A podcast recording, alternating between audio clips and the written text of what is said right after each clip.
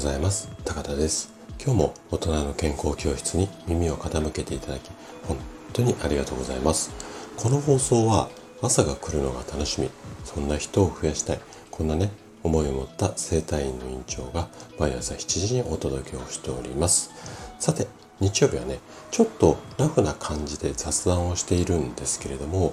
今日はねいつもとちょっと趣向を変えて朗読にねチャレンジしたいと思います。実はね先日モンブランパークさんから朗読をしてみないかというレターをいただいたんですね。で多分モンブランパークさんすでにご存知の方多いと思うんですがもし知らないよなんていう方はえっと今日の放送の概要欄に、えー、モンブランパークさんの URL を、えー、とチャンネルの URL を貼っておきますので、そちらちょっとあのチェックしてみてください。で、モンブランパークさんといえば、いつもこう素敵なね、落語の配信をされていて、お弟子さんもたくさんいらっしゃる。まあ、そんな方なんですけれども、そんなね、いわゆるこう、お話の、まあ、プロの方っていうか、話家さんっていう言い方でいいのかな？うん、そういうこう、声とかお話のプロの方から是非ね私の声で朗読したものを聞いてみたいこんなオファーをいただいて、うん、ちょっとチャレンジしてみようかなというふうに思ったんですね。で、えっ、ー、と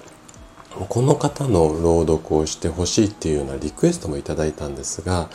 うんとその、うんと、朗読のこう、まあ、文っていうか物語がもうねあのこのステスタイフの中でも多くの方があの朗読されている、えー、つくしさんのレモンスカッシュの約束なんですよ。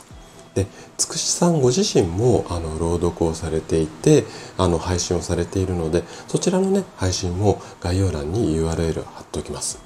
で何分ねあの生まれて初めてのラジオで、まあ、する朗読なのでかなり緊張しています。で事前にねあのつくしさんのこのあのレモンスカッシュの約束を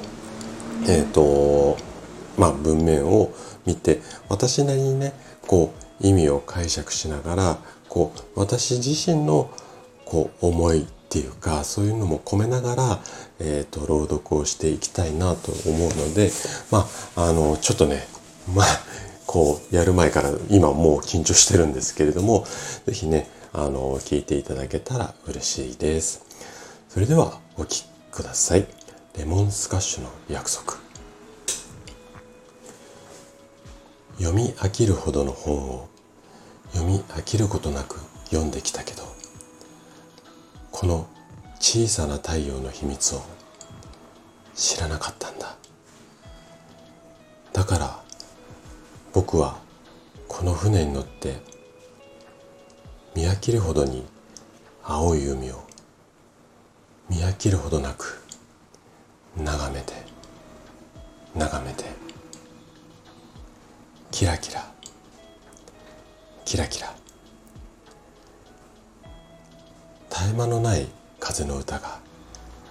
君と僕を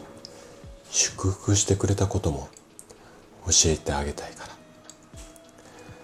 レモンチェロはまだ早い君に